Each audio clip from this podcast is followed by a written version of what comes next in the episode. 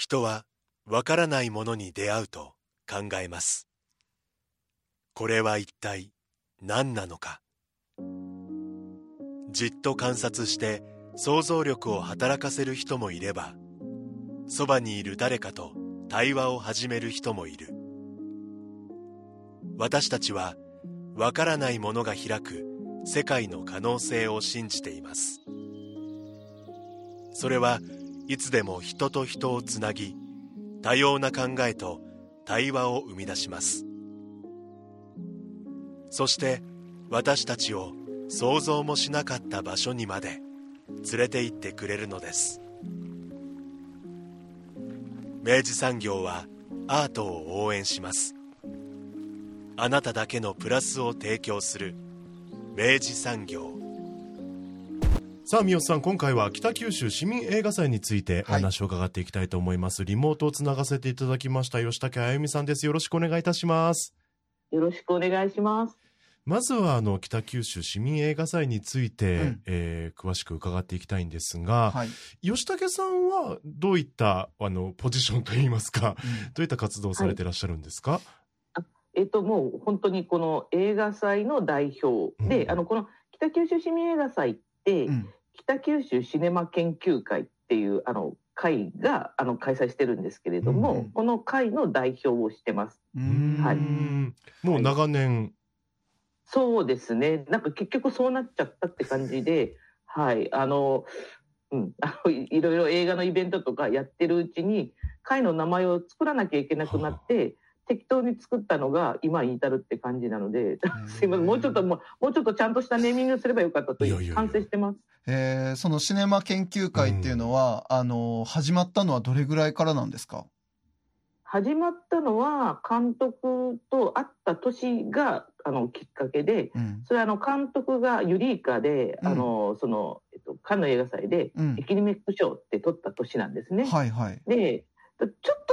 と詳しく話すとですね、ええ、私はあの北九州映画サークル協議会ってところにあの当時所属してまして、うん、で映画生誕100周年の年に、うん、映画サークルがなんかイベントやりたいっていう時にその当時まだ私は20代だったので、うん、なんか若手の生きのいい人に映画生誕100周年をなんか企画運営するのをちょっと任せようっていうそう機運があって、はい、なんかうっかり実行委員長になっちゃったんですね。20代後半かな。はい、でそこで飯山正之助さんという移動映写技師さんとお会いするんですよ。うん、でその方は、えっと、湯布映画祭とか冬映画祭の移動映写技師をされてた方で、うん、でその当時私はちょっとだからまだ全然あの元気よかったんで 飯山さんが面白いやつだなって言って、うん、あの移動映写で大変な時に私をちょっとバイトみたいなで連れて行ってくれてたんですよ。あのケーブル巻きみたいな感じで。でそうしてるうちに湯布映画祭のあの方々すごく親しくなって、うん、あの青山さんが亡くなられる23か月前にお亡くなりになった実行委員長の伊藤優さん。とすごく親しくなりまして、うん、であの監督がカンヌに賞をあ作品を出品する数か月前に、うん、伊藤優さんから「吉武これお前青山ってめちゃめちゃ面白い映画監督が北九州にも知ってるかって言われたんですよ。はいはいはいはい、正直知らなかったんですね。でなんか勉強不足からからちゃんと見ろって言われて初めて監督の映画見たのが「チンピラ」って映画だったんですよ。はいはいはい。で、うん、はいで今回上映する作品なんですけれども、ええ、ちょっと見た時に 北九州って結構ちょっとヤクザが多いって街っていうか、はい、そういう印象で、うん、最初私はすごくえって思ったんですけど、うんよくよく考えたらこうなんていうかこうあの北九州とかなんていうかこう空気感とか臨場感ってこんなにちゃんとリアルに撮れる人すごいなっていうふうに思って、あの早速ユウさんに相談して、うん、あの青山さんにコンタクトを取って湯布映画祭から経由で青山さんに連絡取って。賞を取るとか関係なく、うん、このそのカンヌに作品を持っていけるし作品も素晴らしい人を北九州の人が知らないのがおかしいって思って、うん、で、その当時のクロス FM の営業課長と仲良しで、かつ、門司港ホテルがオープニングの年だったんですよ。で、門司港ホテルのその方とクロス FM さんと私とで実行委員立ち上げて、青山さんの上映会をやろうって言って、その時ヘルプレスを上映したんですね。はい。で、青山さん来て、で、イベント決まったんだけど、決まった後に賞を取ったので、めちゃめちゃ大騒ぎになった。それは。もう本当に NHK さんとかたくさん来て。もうあの、要するにもうチケットも売り止めになるし、うん、っていう大変な状態になって、うん、で、まあ、青山さんもはっきりその前まで親御さんにちょっとお金工面してまで作品をずっと撮り続けてた。うん、あの、こうやってちょっとその花開くまですごく時間がかかったんですよね。それで、その時からとても恩義に感じてくださっていて、あそれからがちょっとであの人的交流人としての交流が始まったって感じで、うん、私がその後映画のことが割と好きだったので実施上映会やったりとかピアフィルムフェスティバルを3年間誘致したんですよね。はあ、でその時に、まあ、監督にも来ていただいたりとかしてえあのそこのつながりから監督が日中韓東アジア文学フォーラムっていう、うん。文学のイベントが北九州で開催されることが決まった前の年に、ちょっと呼び出しがありまして、監督から。だからちょっといろいろ実施条件とか私たちがやってる後の話なんですけど、だからちょっと私たちもこの活動でいろいろとこう、監督と会ってそういう自主上映会を文字工程でやって実績を積んだので、うん、まあ、それなりに細々といろいろこう自主上映会とか勉強会とかあと j イコム北九州でシネマで北九州って番組5年間作ってたんですよ。へあすごいですねでもローカルで相当だからいろんな出目を作ってらっしゃったんだ。あそうなんですそうなんですそうなんですでそんな活動をしてたから、ええ、まあ、監督の方からなんかちょっとその日中韓東アジア文学フォーラムって文学フォーラムがあって。うんそれは日本と中国と韓国の、まあ、文学者が10人ずつぐらい集まって、まあ、文学フォーラムを開くっていうものなんですけれども、うん、結構その、えっと、フォーラムの日本の、まあ、日本なんていうか日本選手団の中に、うん、えっと、青山さん、平出隆さん、平野啓一郎さんって北九州の3人もいるから北九州で開催することになったんですよね。で決まった直後に青山さんから電話かかってきて赤壁で飲んでるからちょっと来いってその角打ち屋、はい、知ってます？三階市場の、はい。はい、でそこに呼び出されて行ったら、はい、そこに島田雅彦さんがいて。おおすげえな。大物だ。大物。いて、うん、で吉崎さんあの来年こうフォーラムやると、うん、でその前の年に韓国でフォーラムをやったんだけど、うん、やっぱ文学フォーラムって本当にその後あのノーベル賞を取るような人が集まるようなフォーラムでそうですね、あのものすごくやっぱ一般人に敷居が高いんだと、はい、それでその文学フォーラムを北九州でやるタイミングで市民企画で映画祭やってくれないかって言われたんです。はあなるほど、うん、はい。それがでかつその韓国の選手団にイ・チャンドン監督が来るよって情報をつかんだので、じゃあ、はい、そうなんです、そうなんです。それで、あの、事務局の方とちょっと話をつないでくださって、まあ、事務局の、東京の事務局の方、とてもいい方で、うん、あの、自分たち、その、私たち、まあ、市民の人たちが映画祭やってくれるんだったら、はい、自分はもう向こうのエージェントに話つなぐし、うん、こういう好意的なことは多分イチャンドン監督も喜ぶから、はい、まあフォーラム側としてもすごくいい話だっていうことで、つないでいただいて、うん、で、第1回北九州市民映画祭というのを、その日中韓東ア文学フォーラムの年に、その時期に合わせて、昭和館で、イチャンドン監督をゲストに迎えて、まあ、青山監督対イチャンドン監督みたいな感じで、上映会をやった吉武さん、俺、その場俺、吉武さん、その場にいたかったっす。はい。マジっすか？あの、今考えたら、まさかイチャンドン監督が目の前にいるとはって感じで、あの、本当、はい。三代さんのように、ちょっとなんかこう、あの、コミュニケーション能力が高い方が一人いていただいたら、本当に助かったなって、つく思います。あの、北九の人間って本当工場地帯だから、ええ、内弁慶な人が多くて、来るの喜ぶんですけど、いざご本人を前にするとカチンって固まる人ばっかり私もそうなんですけど、ね、可愛いじゃないですか何話していいか分かんなくなっちゃう、えー、そうですか。すごく緊張して。はい、えー、本当真摯な方ですごい。華々しい1回目というか。本当ですね。しかもなんかそのもう本当になんかもう全部なんかもう本当に強い役のカードが全部揃ったなんか奇跡みたいな1回目ですね。そうなんです。そうなんです、そうなんです。なんかやっぱちょっとだから、まあ、個人的には、ちょっとその、実はその、青山さんと会う間の上映会でも村田清子さんって作家さんと会って上映会やったりとかする時も、なんかちょっと神風が吹いてきたようなことが実はちょっと起きて、まあ、この話とちょっとまた長くなるからや。めときますけど今回は。えー、なのでなんかちょっと軽く飯山さんとお会いした時から、うん、映画の神様がどこかについてくださってるんじゃないかなと勝手に思い込んでいて何かこういう機会があると、うん、ちょっとなんていうかこう奮い立ってしまって、えー、まあ仲間もそれなりにそんなたくさんじゃないけど集まるので、えー、ついついやってしまうっていう感じですかね。すごいなその第1回目は2000何年とかだったんですか？2000何年でしたっけ？ちょっとなんか、資料、資料を、ちょっと待ってくださいね。こでもここに、実は、チラシを用意してまして、すごい。これは、えっ、ー、と、2010年です。あ、それ2010年か。はい、はい。ここに2010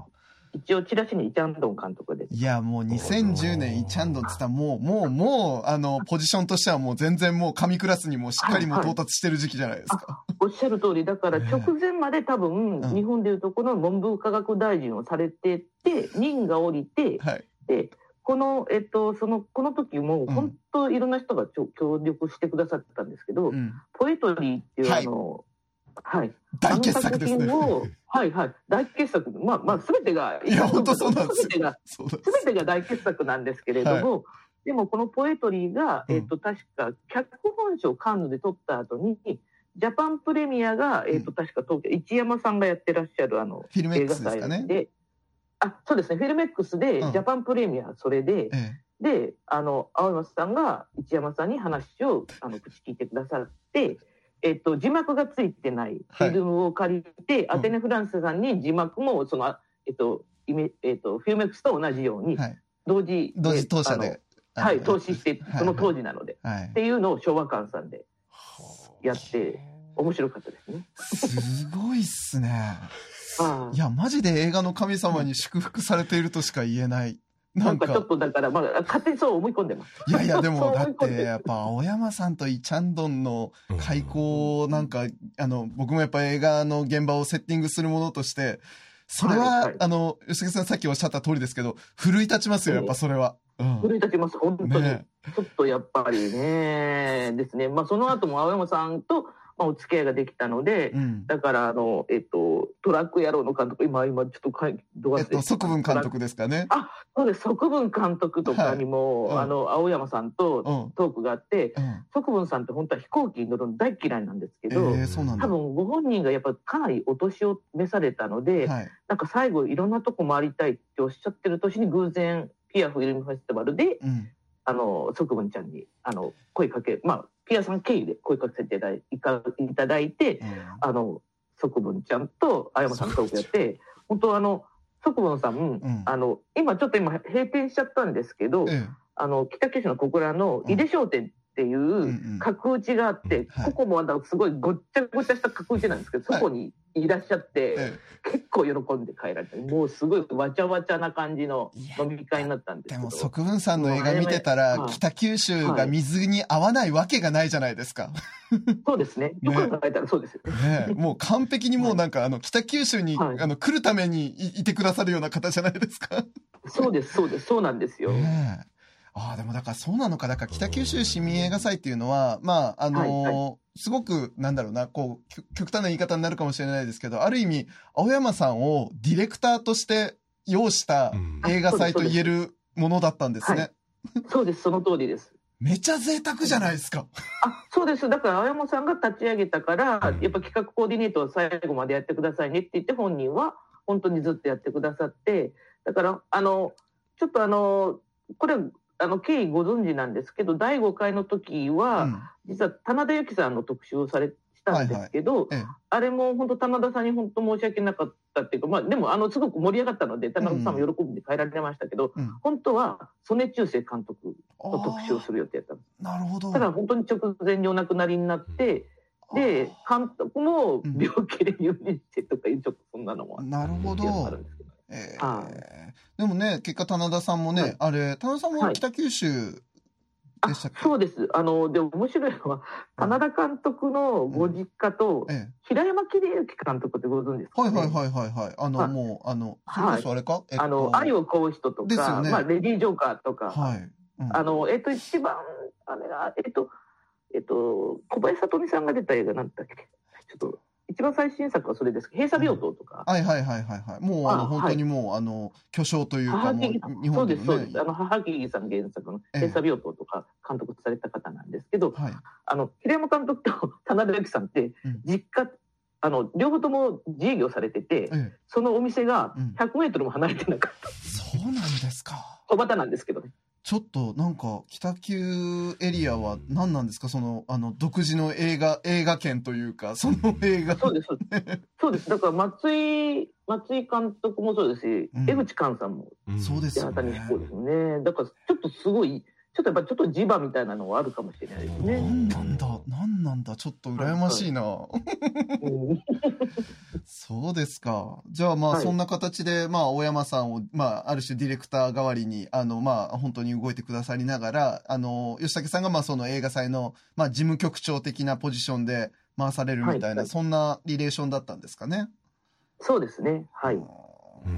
それでまあ、えっと、1回目から5回目までなさられての、えっと、はい、まあ、青山監督が2020年の、22年の3月に、えっと、食道がんでお亡くなりになられて、はい、で、はい、まあ今回ちょっとその、あの、6回目が開催されるという運びになったっていうことですかね。ええ、そうですね。はい。なるほどな。まあ、ちょっと今回は、うん、あのなんていうかもともと監督とはまだ元気な時に、ええ、コロナになる直前に、うん、あのそれこそ東アジアフォーラムってあの結構大きなイベントの助成金があの、まあ、北九州市が獲得したので、うん、あのそれで何かちょっとまた映画祭やりましょうよっていうことで監督と話して実は韓国の監督に、うん、あの話をこうつなぎかけていてで韓国の監督呼んでちょっとじっくりあの映画祭やろうよみたいな話をしてたんですけど、はい、コロナでちょっと断念してしまったっていう。でそのまま結局監督もなんかお亡くなりになってしまって。青山さんの、その、生前の頃の青山さんと、えっと、その吉武さんっていうのの、あの、関係というか、そのやりとりみたいなのっていうのは、ど、ど、どんな感じだったんですか？それこそ映画祭で例えば、あの、企画する段階から、吉武さんに今度こんなことやろうと思うんだけど、みたいな相談が入るところから始まるんですか？え、えっと、もうこれ多分私だけじゃみんなそうだと思うんですけど、ほぼツンデレです。どういうこと？どういうこと？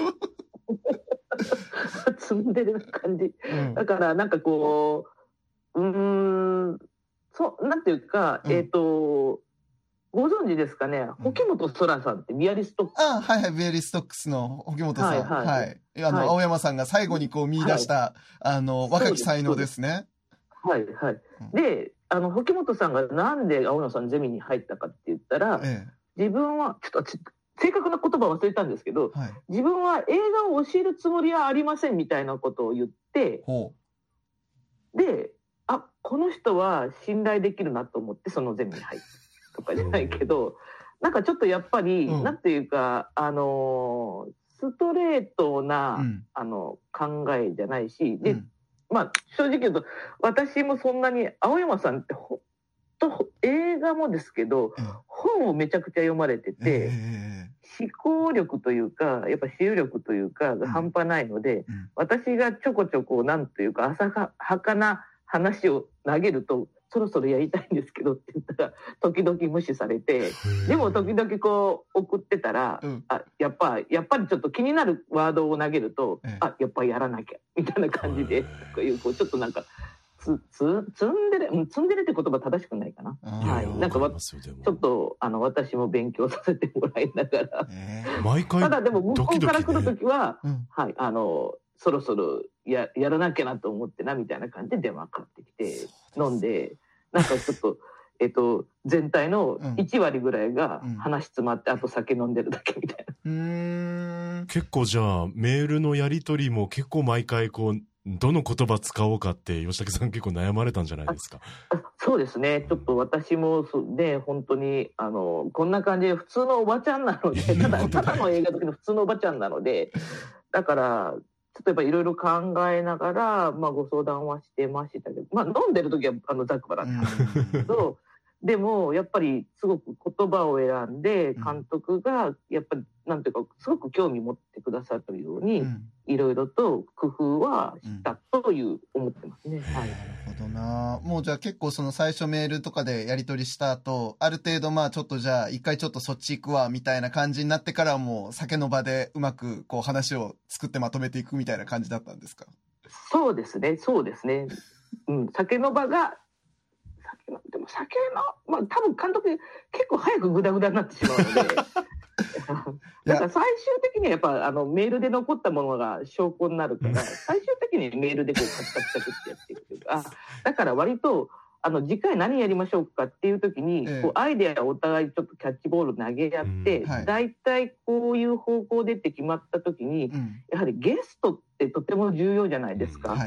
でさすがに私たちがそのゲストを一からあのご相談とかいうのはなかなか難しいので、うん、ゲストに関しては一旦監督が関係者の方に、うんはい、あの声を一旦なんかこういうのがあるから、うん、あの連絡多分行くと思うからよろしくねって一言言ってくださって、それと私が連絡するみたいな感じなんで、ゲストのブッキングは監督がほぼしてくださってた。ね。なるほどな。吉武さんはやっぱあの映画作家としての青山さんをにあのまあ魅了されるものがあったかというかあの青山さんの映画はやっぱりこうお好きまあ当然お好きだとは思うんですけど、はい、あの、はい、どんなどんな風にお好きだったんですか？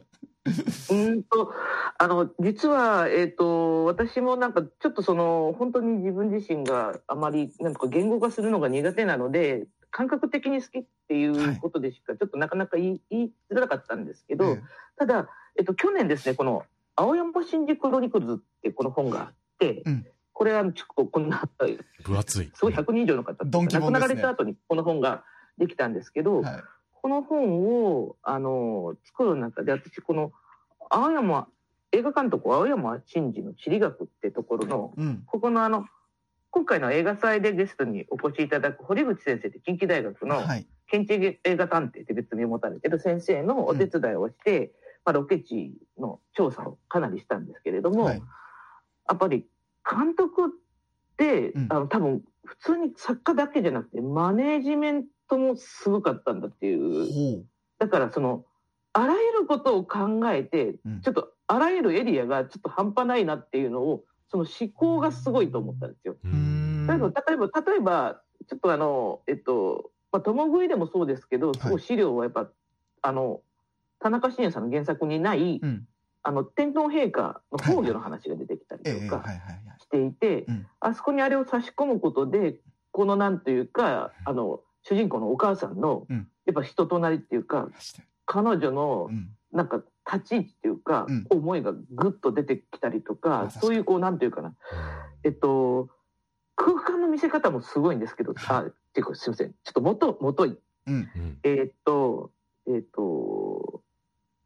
一つだけ挙げるとしたら、やっぱ共食いなんですね。うん、これ、これを一つに言った方がいいな。あの、これを調べたときに、はい。実はロケ場所が異常に狭い範囲で撮ってるんですよ。うん、ああ、そうなんですね。ものすごく狭い。常見神社の近辺だけで撮って、ほぼ8割、7割、8割。すごいな、そうなんだ。そうです。で、でもあの世界観が、もうなんというか、田中伸也さんが作った共食いの世界観だけじゃなくて、うん、青山さんが新しく入れたスパイスも含めて、うん、あの映画に出てくる、あの時代背景であるとか、うん。あの空気感であるとかあの要するに人間の性の問題であるとか、はい、まあ、その大人の考え方とか子どもの考え方って入り混じったものが、ちゃんとあそこに成立するようなものを作り上げてるっていうことに、私はこの本をお手伝いしながら改めて映画を見直しましたけど、映画だけ見てもすごすごいんですはっきり言って。だからあらゆることがあの中に混じってるんですよね。あのどこから切り口をしたとしても、うんあの、なんていうか、多分何回って思う人は思うかもしれないんですけど、うん、見直すといろんなとこから切り口見える、うん、なんかその人間関係であるとか、性であるとか、時代であるとかっていうの、うん、いろんなもの詰まってるけど、実はロケ場所に行くと、そういうなんかお金のこととか、あの、常見神社のそのロケ場所のすぐそばに、はい、あの、ホテルがあって、ええあのスタッフほぼそこに泊まってたらしいんですけど一応資料もらったんで、歩いて行けるところにホテルがあるんですよ。なるほどなるほど。すごいそういうことまで含んで全部考えてたんだなと思ってですねちょっとなんかこう涙が出てきましたね、ロケ場所を探すときに。すごいですね。でも本当その多分その映画の現場のマネジメントとして、本当にその要はコンパクトに撮るっていう、効率的に撮るっていうことと、本当にあの映画僕もあのつい最近あの改めて拝見したんですけど、あの、やっぱあの狭さが重要じゃないですか、あの映画は。そうです、そうです。ね。閉塞感ですよね。うん、もう完璧にもうあ、あの、もう本当に徒歩圏内から出られないっていうことが、あの登場人物たちの呪いになっているっていうことでもあるし、ええ、ね。そうです。だからやっぱそういう意味でも、あの、その狭さを現実にそれをちゃんとこう、あの、そのように撮れるようにして、まあ多分作家、うん、あの、演者さんたちにもそれを多分体感させるべく多分そうしたのかなって思うと、なるほど確かに、あの本当映画の映画を作るっていうのを、ただ絵を抑えていくっていうこととは全然違うレイヤーで、ちゃんと成立させてる人なんだなっていうのは、ちょっと今のお話聞きながら、ちょっと鳥肌立つような感覚ありますね。そうです。本当、土着感がすごいちゃんと出てる。うん、ヘルプレスも実はだから本当にそうなんですね。そうなんです、ね、あの、あれもずっと辿っていくと、ええ、あの、全部が全部そうじゃないんですけど、うん、文字から出られないけど最後小倉なんですよ。なるほど。ロケ場所は。はあだから本当にこの狭いとこからいろんなものの呪縛にあって、うん、だから父親という不正の呪縛にあってでもそれが何ていうか、まあ、いろんな解放されるじゃないですか。はい、まあ、それも解放されるものに関しても重い歴史の中があっての解放じゃないですか。うんうん、うんなんかそういうなんというか結局後から見直した時に、見事な、その多分今度堀内さんがそういう話をされると思うんですけれども、うんはい、見事な地理感だしその時代感覚とか、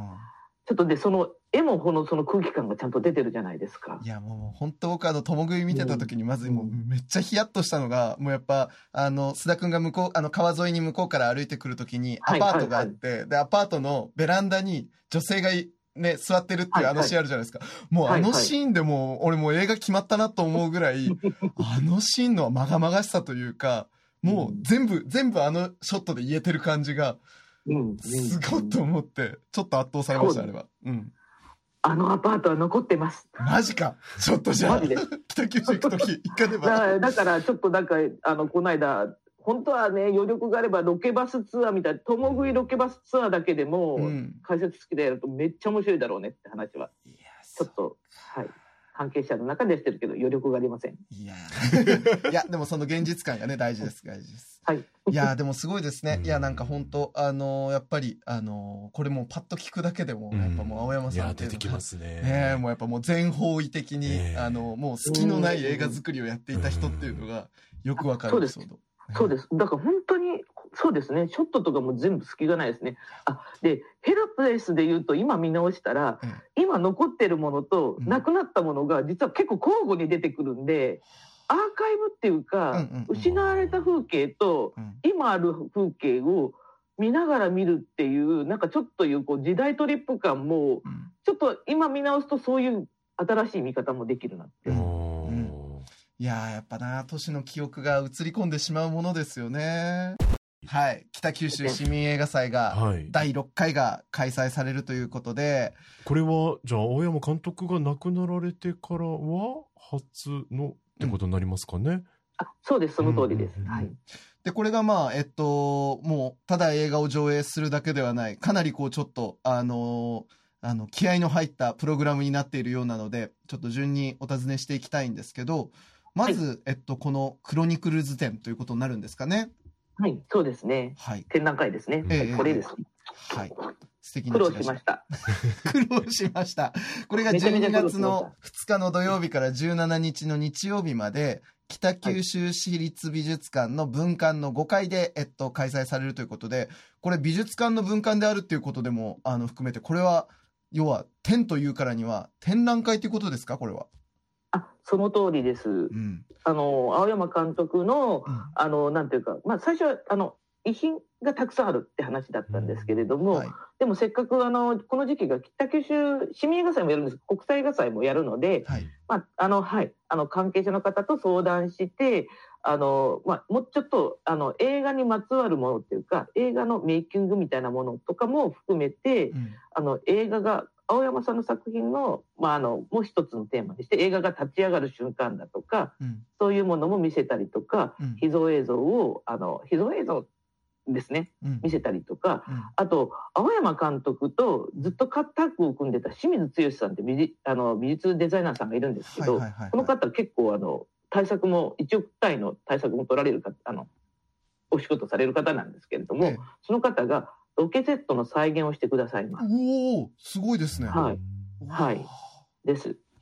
なので、まあ、監督のフィルモグラフィーとか、まあ、映画が立ち上がる監督の作品を題材にしながら映画が立ち上がる雰囲気が分かるような資料的なものを展示したり、うん、えっ、と、まあ、監督の、まあ、部屋っていうのの再現をちょっとまあ簡易的なんですけど、うん、あの用意したりとか、うん、あとそのまあ、ロケセットの清水さんの協力によるロケセットの再現とあと実はちょっとあの誰とは言えないですけど、うん、劇中に役者さんが着たお洋服もあのご用意してます。あらまそれは結構レアなものですね。そうですねちょっとこれはうん話題になるんじゃないかなと思います。そうですか。えー、はい、なんかあれなんでしょう？青山さんが読んでらっしゃったような本とかもどさっとあの展示されるって。はいね、そうなんです。これはね、ぜひ、あの、えっと、これは、青山さんその読書家だったって話で、うん、えっと、まあ、遺品の本の、文庫本は基本的に東京の猫の本棚っていう、うん、あの、古書店に、うん、あの、今売ってる状態なんですけど、あ真帆さんっていうか、奥様の真帆さんが、あの、北九州市民映画祭にはちょっと、あの、お礼がしたいということで、まあ、ハードカバーを中心にあの本を寄付してくださる映画祭に対して、うん、ということで、うん、監督の遺品を、まあ、型見分けも含めて本の販売をさせて、古書の販売ですね。青山さんご自身が読んでらっしゃった本がその場で買えるかもっていうことなんですか、はい、そうですそうです。いやこれはファン垂前の、そうですそうです。ね、なんだひょっとしたらメモとかあるかな？ないかな、えー、いやいやあるかもしれないね。あのちょっと私も中身見てないんですよ。マジですか。それはいかねば、これすごいことですね。ねえ、ねえ、えー、すごいなね、はい、あのー、清水さんのね、あの、ロケーションも、あの、その、あの、ロケセットも、本当に、はいはい、あの、ね、ずっとお仕事ご一緒されてあったっていうのは、僕も、あの、聞いたところで、で、ともぐいなんかもね、はい、本当ね、あの、とんでもない、とんでもない、あのね、あの、セットがありますよね、一個ね。あります、あります。あの、バードケージですか？そうです、そうです、そうです。はいはいはい。あれアイデアすごいですよね。ねでなでも清水さんに私話聞いてちょっと面白いなと思ったのは美術の人たちってすごく細部にこだわるので、映像に出てないものも結構作っちゃったりとかするらしいんですよ。だからあのえっと共食いってうなぎが一つのなんか、はい、あのモチーフというかですね。モチーフというか、えーえー、あのじゃないですか。はい、であのうなぎあのなんていうかその本物そっくりのうなぎを作ったりとか。あ、そうなんですか。あれ、本物で頑張ってんのかと思ってました。本物そっくりのうなぎ作ったりとか、変なとこで頑張るんだよね、みたいなことをおっしゃってました、そうですか。まあ、それは出てきません。でも、あの、今回、おそらく共食いでの、あの、一つの、うん、あの、結構重要なアイコンになるものは、展示品出てきます。うん、わあ、楽しみだな、はい、はいいやでも本当あのねおっしゃられてたようにそのやっぱ映画が立ち起こる場面というか、うん、そのやっぱりあの青山さんっていう人間があのどういうふうに映画を作っていったのかっていうプロセスみたいなものがきっとたどれる展示になるんだろうなって今のお話聞きながらあのそうですね。めっちゃワクワクするやんと思いながら、はい。はい、全部お見せできれば私も全部あのざっと見たんですけど、すごく真面目な方なので、もう記録はほぼ綺麗に撮ってます。なんだ。はい。なので、なんかいわゆる昔で交番表みたいな感じの人とかあって、うんうんうん、まあ女優さんとかの写真が入るとそれが掲示できないんですよね。まあいろいろ問題があって。うんうんうん、でもそういうのを本当は全部見れたら、本当なんかこう、面白いっていうか、私はちょっとざっと見せていただいたので、これ見ると本当になんかこう映画業界に入りたくなる若い人が出てくるんじゃないかっていうぐらいワクワクするっていう。いやー、なんかそんな資料とかって、あの、ゆくゆく、まあ、どうなっていくのかわかんないですけど、マジで、あの、それこそフィルムアーカイブとかできちんと保管できとけば、もう、あれですね。文化遺産ですね、それはね。そうです、そうです。で、ちょっとあの、ちょっとだけ言いたいのは、うんうん、私がちょっと前、あの、アート系の NPO 法人にいたので、はいはい、あの、その NPO 法人が、なんかその立ち上がる理由っていうのが、うん、あの、アーティストさんが亡くなった後に物が散逸するっていうもう塞ごうっていうあのことで立ち上がった一側面もあってですね。でちょっと今回こうやって一気に集めるっていうのは、うん、ある意味その、まあ、その将来的にその、まあ、資料だけでも価値があるんじゃないかなっていう思いもあって、うん、今回そのちょっと過去の自分の過去歴も含めてやりたいなって思ったんですよね。いや、なんか吉武さんと青山さんの出会いがこういう形で、こうなんかこう、ちゃんとなんか落とし前がついていくというか、うん、やってこられたものが ね。でもよ、よれよれ、よれよれですよ。今もう本当になんか、そうです、もうなんかちょっともう、あの、思った以上の、自分が思っている以上に想像以上のものに手出してしまったなと思って、ちょっと、本当なんか、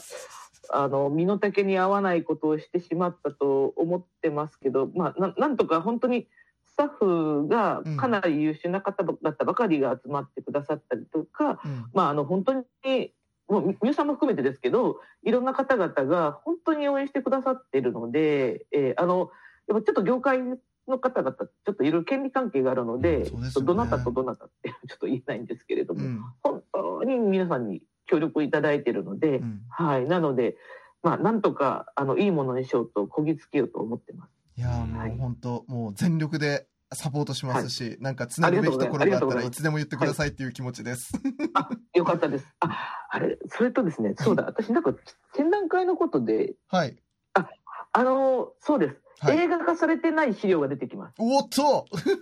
ほう。未公開。未発表の。あの、だから未発表の、うん、あの、作品で、結局本人もちょっと志半ば、まあ、具体的に一個だけ言えるとしたら、大敗姉妹っていう、うん、新井春彦さんが脚本を書いた、はい、あの、本がありまして、これは本当に実現間近までいったみたいなんですね。で、新井さん、新井春彦さんが追悼文で、うん、本当に青山ごめんって書いてたんですけれども、はい、その資料も出てきます。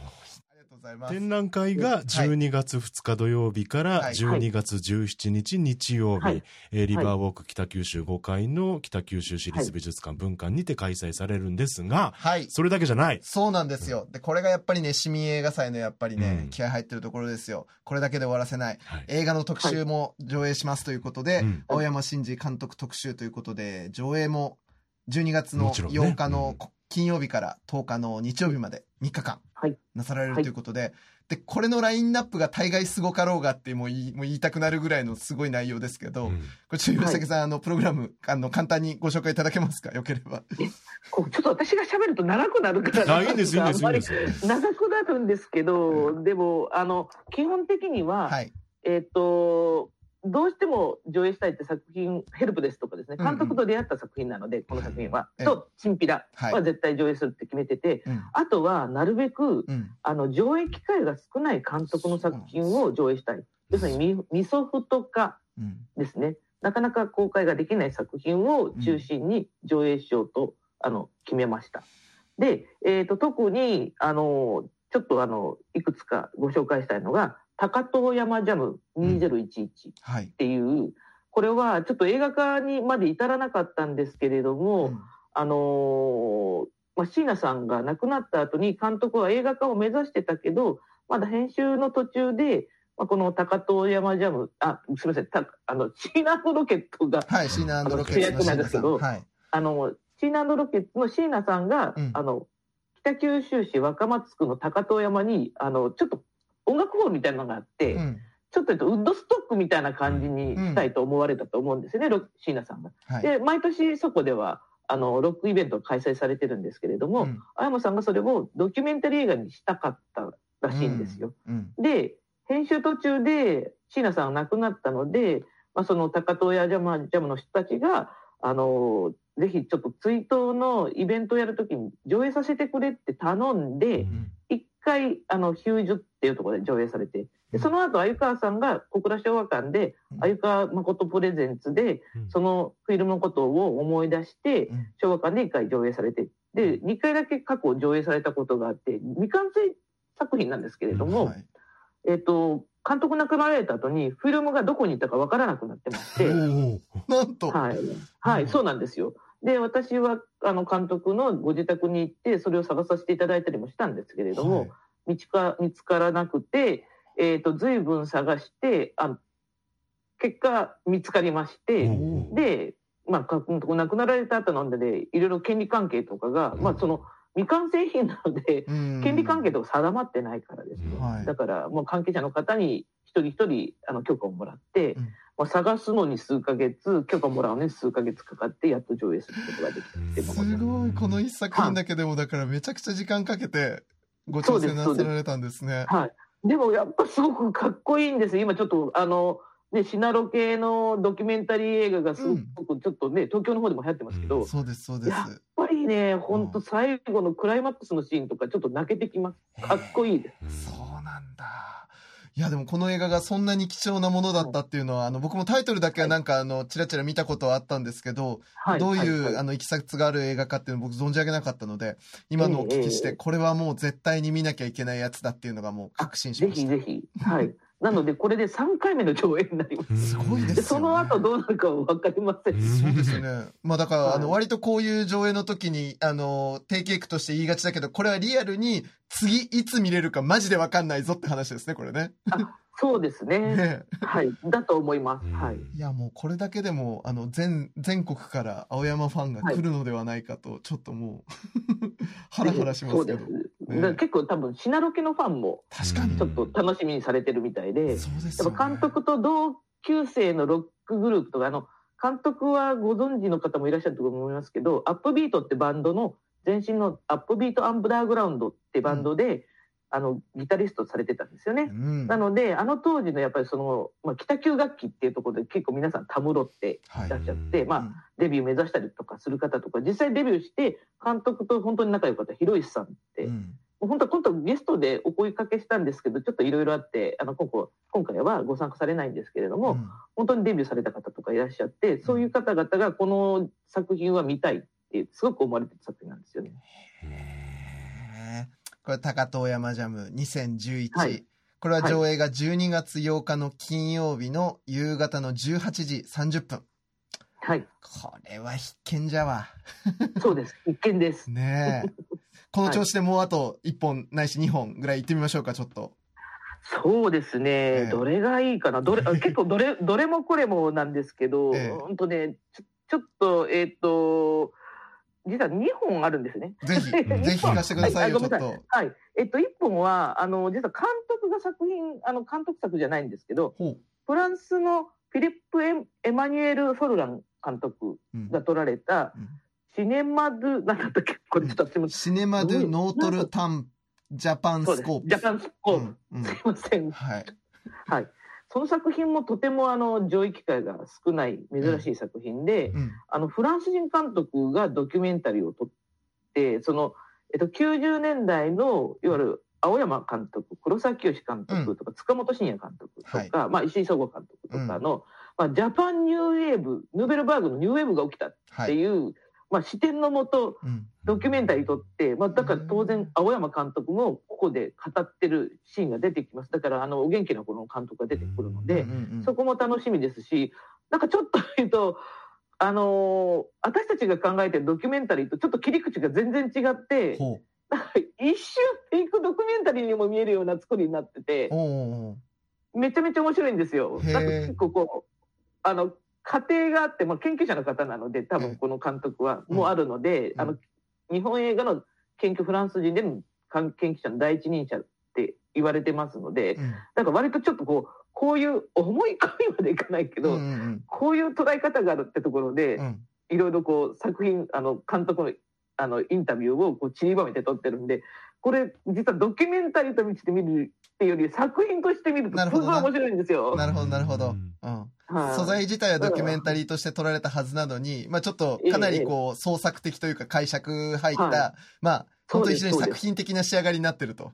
そうなんです。えー、楽しみだな、これ。はい、これはね、実は、これも、あの、もう、上映機会なかなかないので、はい、このタイミングでしか見れないから。すごいな、はい、なるほど。ぜひよろしくお願いします。まあ、このジャパンスコープってこの作品ですね。はいはいそうです、そうです。2本目が。いや、これも必見ですわ。さあ、もう1本あるっておっしゃってた。聞かせていただこうじゃないですか。あの、もう一つはですね、軒下のならず者みたいにって作品なんです。はいはいはい。はい。これは、これも実は今、日本での配給権が切れてる。うん。作品なんですよ。うん、で、あの、えっと、デジタル時代の到来が来た時に、うん、あの、韓国の、すみません、私ちょっと韓国語読みがわからないですけど、全州映画祭。はいはいはい。チョンジュかな、うん、チョンジュでしたっけ、はい、はいの映画祭の方々が、うん、まあその世界のあの、まあ、何人かの監督にデジタルで新しいあの思考で映画を撮りましょうっていうことで、ちょっといいわゆる挑戦状をもらって撮ったすごい。そんな、そんなオファーしてたんだ。面白い。あそうです、そうです。なので、えっ、ー、と、ちょっと言うと、これって、あの、で、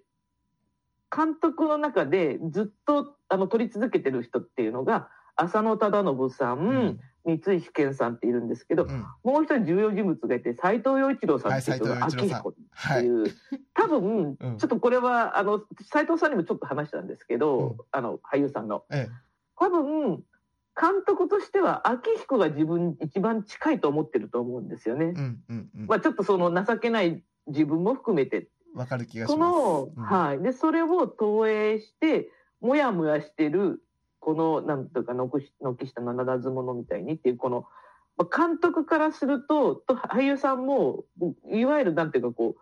本人の一番思いが詰まってるというか、撮りたいように撮って詰まってるみたいな、あの、誰にも気兼ねせずに、ある程度挑戦状が来て、うん、えっ、ー、と、そのある程度の、まあ、資本をもらって撮ったみたいな作品だと思うんですよね。うん、だから結構本当に自由に撮ってる感じがすごく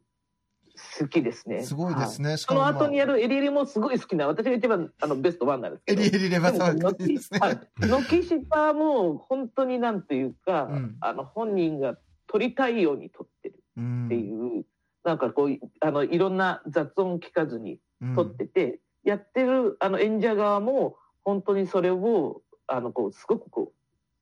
受け入れるっていうか、分かった上で撮ってる感じが、あの、すごくいいですね。で、本当にこれは韓国の全州映画祭さんから許可をいただいて上映してる。うんうん、素晴らしい。はい、しかもあれでしょ？今回のこの上映は、あの、フィルム35ミリで流すやつもああ、ね、そうです、そうです。で、えっと、一つ、これもお伝えしたいのが、はい、あの今回の映画祭は、うん、あのボイドさんがあのサポートしてくださいまして爆音映画祭の樋口さんだ。はい、樋口さんが、うん、あの要するにまあちょっと企画協力してくださったので、はい、東日本地域で爆音映画祭をされているスタッフのうん、あの山形さんっていう、あのグループの方々が、はい、あの上映してくださるんですね。はい、なので、あのまあ、山形さんとお話しする限り、まあ、美術館の中でやるんだけれども、爆音並み、まあ、爆音に近い。まあ、あの、爆音ができないんです、はっきり言って。も反響もすごいから。はい。どう考えても。ええ、でも、なんか雰囲気的にはミニシアターの爆音っぽい音作りができると思う。で、えっと、エリエリの、あれ、で、エリエリって実はあの6.1サラウンドの映画で、はい、最後これは本当あの、まあ、これをエリエリの話すとちょっと止まらなくなるから、押えておきますけど。それあの、当日聞かせていただきます。はい、はい、はい。あの、最後のシーンは実はもともとは6.1サラウンドで、うん、うん、カモメがくるくる舞うんですよ。はい。は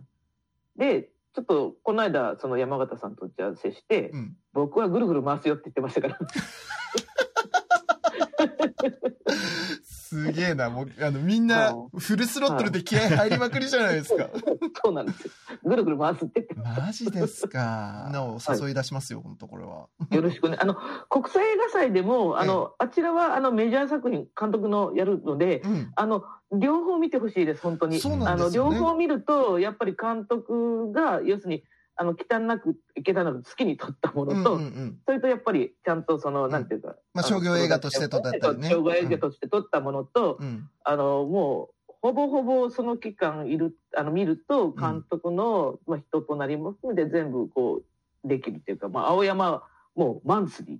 本当そうですよね。はい。いや、実はあの番組でもですね、来週は北九州、あの、国際映画祭の方を、あの、ゲストをお招きしてちょっとお話を聞こうとも思ってるので、あの、そこでは、あの、逆にその、青山さんの、あの、そっち側のサイドのですね、あの、有名作品たちの方の上映のこともちょっと触れたいなと思っているので、はい、はい、ね。ぜひぜひそっちもお願いします。いや。で、こちらの、あの、ゲストも素晴らしい方々がいらっしゃるので、そうなんですね。はい。はい。あの、ゲストの方も、ぜひ、あの、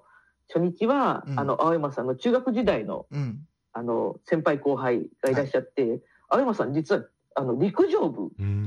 だったんです。これ本当僕あのトークのタイトル見てびっくりしましたよ。はい。はい、そのあの、えー、トークのタイトルこれちょっと読み上げますけど、青山真司監督の起源は陸上部だった？北九州市立これ緑が丘なんですかね？緑が丘中学校陸上部卒業生トークってこれ何ですか？これ。これは本当になんか偶然知ったんですけど、はい、あのっていうかさっき言ったアップビートのひろしさんも実は陸上部だったんです。うん、はいはい。で、えっ、ー、と、その皆さんご存知の、あの、プロランニングコーチの金哲彦さん、はいはい、いらっしゃいますよね。ええ、あの要するにあの箱根駅伝で山登りですごい有名になった方なんですけど、うん、この方も実は青山さんの1個上で、えーはあ、でだから要するに青山さんもよく知ってる仲だったそうなんですよ。で、まあ、今回のきっかけはその青山さんの一つ下の西田さんって方と私が出会ったのがきっかけなんですけれども、うん、西田さんがおっしゃるにはやっぱ青山さんと実は広瀬さんもさっき言った通り陸上部で、うん、その陸上部の中が陸上部っぽい陸上部やってるんだけど、うん、結構ロックですごい盛り上がって、はいはい、その当時の。うん、であの広石さんと青山さんがすごく思わせてくる両方ともお兄ちゃんがいらっしゃるんですね。はい、だからすごい音楽に関してすごく早くこうアンテナが高くていろんな音楽が入ってくるから、うん、みんなレコードとかカセットとか貸し合って、うん、だから結構あの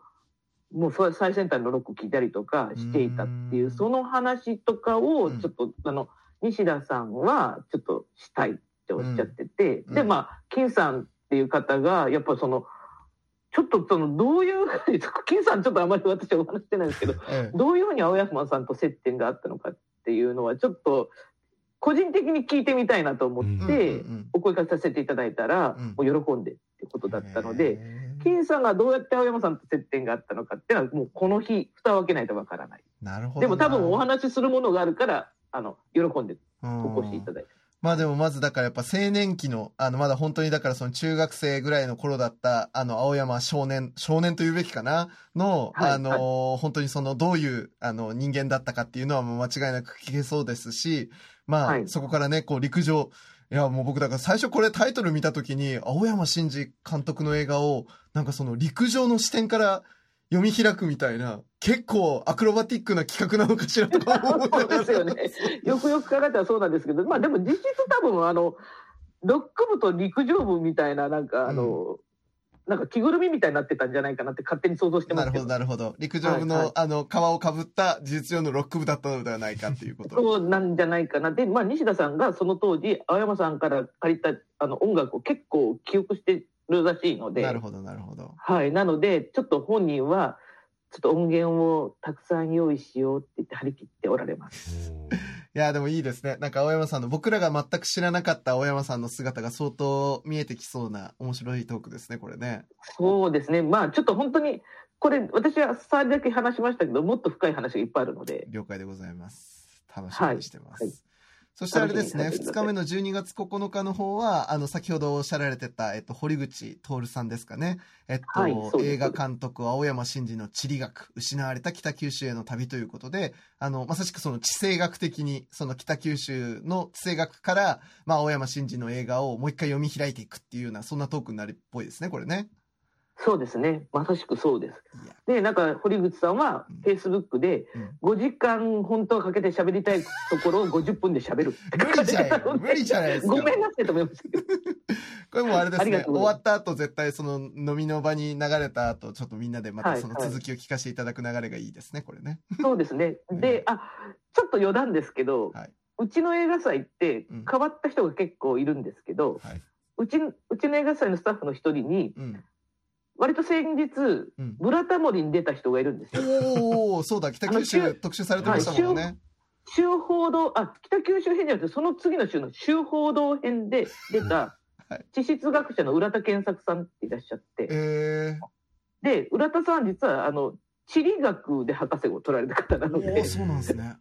はい、で、浦田さんは、堀口さんと会うのめちゃくちゃ楽しみにしてるっていう、なかなかすごい二大キャストだ。すごいですね。うちのチリトークだけでもちょっと本当にあの、夜中の4時ぐらいまでなるんじゃないですか、本当ね、これね。うん、可能性はありますよね。やばいですね。翌日もありますからね、はい、これね。えー、えー、で、これ12月10日の日曜日は、えっと、もう一つトークですね。えっと、これ、はい、仙道武則さんですね。もう青山さんとのもう本当にタッグがもうずっと続いていらっしゃった仙道さんが、映画作家青山真司、その誕生から最後の日まで語り尽くすということで、これはちょっと非常に重要なトークになりそうですね、これね。そうですね、うん、本当、だからその生誕からっていうか、まあ、あのちょっと言っていいのかわからないですけど、もう本当に最後の最後までご一緒だったらしい。です、瀬、う、戸、ん、さんは。ね、なので、やっぱりちょっとその、ご本人やっぱりすごくソウルメイトというか、うん、運命的な出会いだったっておっしゃっていて、だからやっぱりちょっとその、もう、あのさっき堀口さんが5時間を50分って話しましたけど、うん、銭湯さんはまあやり取りさせていただく中でもう本当にいくら時間があっても足りないと、うん、青山さんの話をするのはいくら時間あっても足りないってはっきりおっしゃってて、うん、もう私と、まあ、今回のオファーかけた時のメールのやり取りでも、やっぱそのメールの端々にやっぱすごい、なんていうか思いが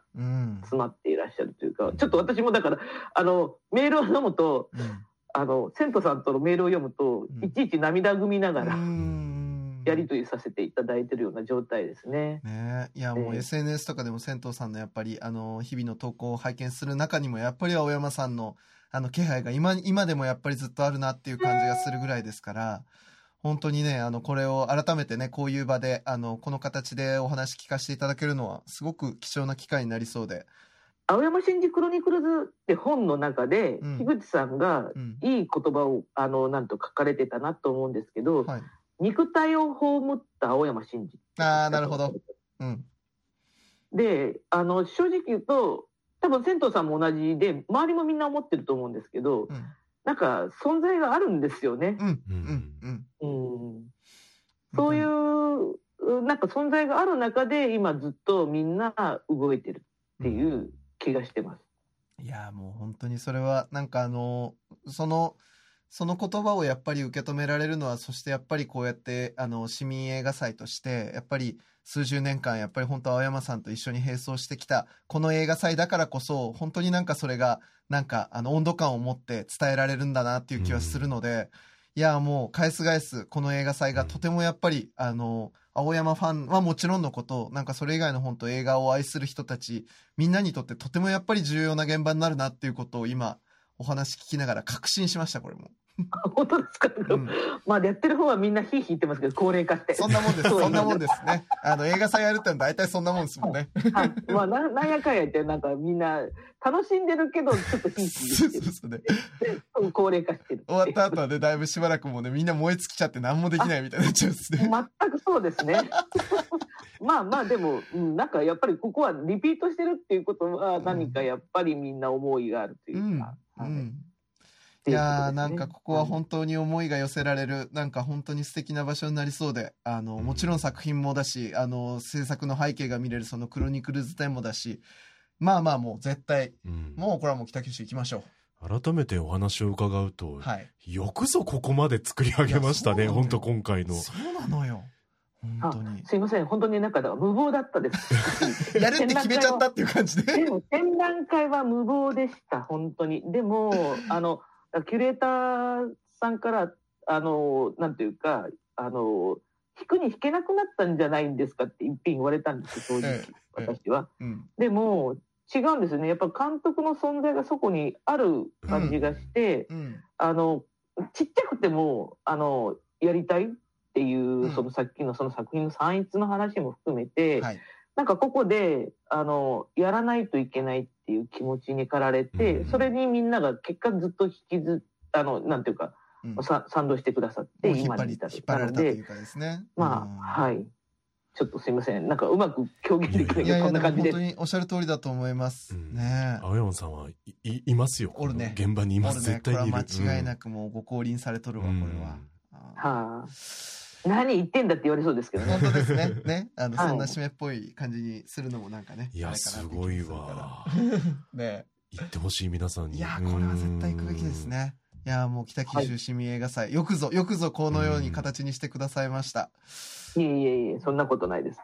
あの、はい、当日まで引き続き、あの、大変だと思いますが、あの、心から応援しております。はい、あ、ありがとうございます。ぜひお越しください。吉武さん、今回本当にありがとうございました。いえ、こちらこそありがとうございました。ガスの未来が始まっています。